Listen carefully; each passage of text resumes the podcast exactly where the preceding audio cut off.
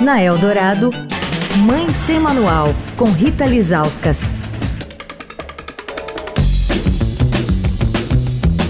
Oi, gente, Mãe Sem Manual nessa quarta de cinzas. Estamos falando de carnaval.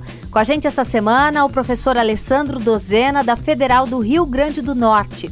Ele é geógrafo formado pela Unesp, músico formado pela USP e dirige o grupo de pesquisa Festas, Identidades e Territorialidades.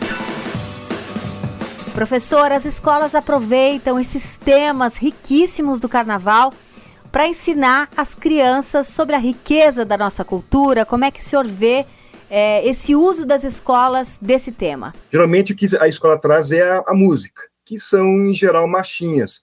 Mas assim, uh, além disso, por exemplo, uma marchinha ela revela um potencial do uso da letra como um elemento de aprendizado, inclusive de leitura. Uh, a letra ela potencializa esse aprendizado em crianças que estão em fase de alfabetização.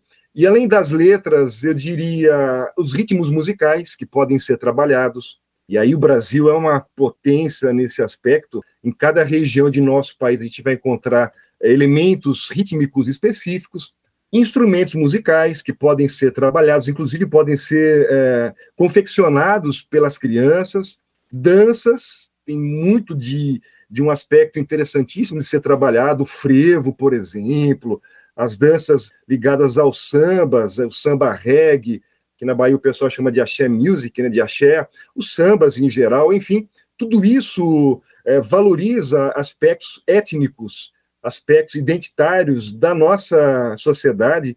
Então, eu percebo o tema carnaval como algo muito é, potente, diria, nesse ponto de vista educativo e que pode ser explorado pelas escolas. Amanhã continuamos no carnaval. Quer falar com a coluna? Escreve para mãe sem manual, arroba estadão.com. Rita Lisauskas para Rádio Dourado, a rádio dos melhores ouvintes. Você ouviu Mãe Sem Manual, com Rita Lisauskas.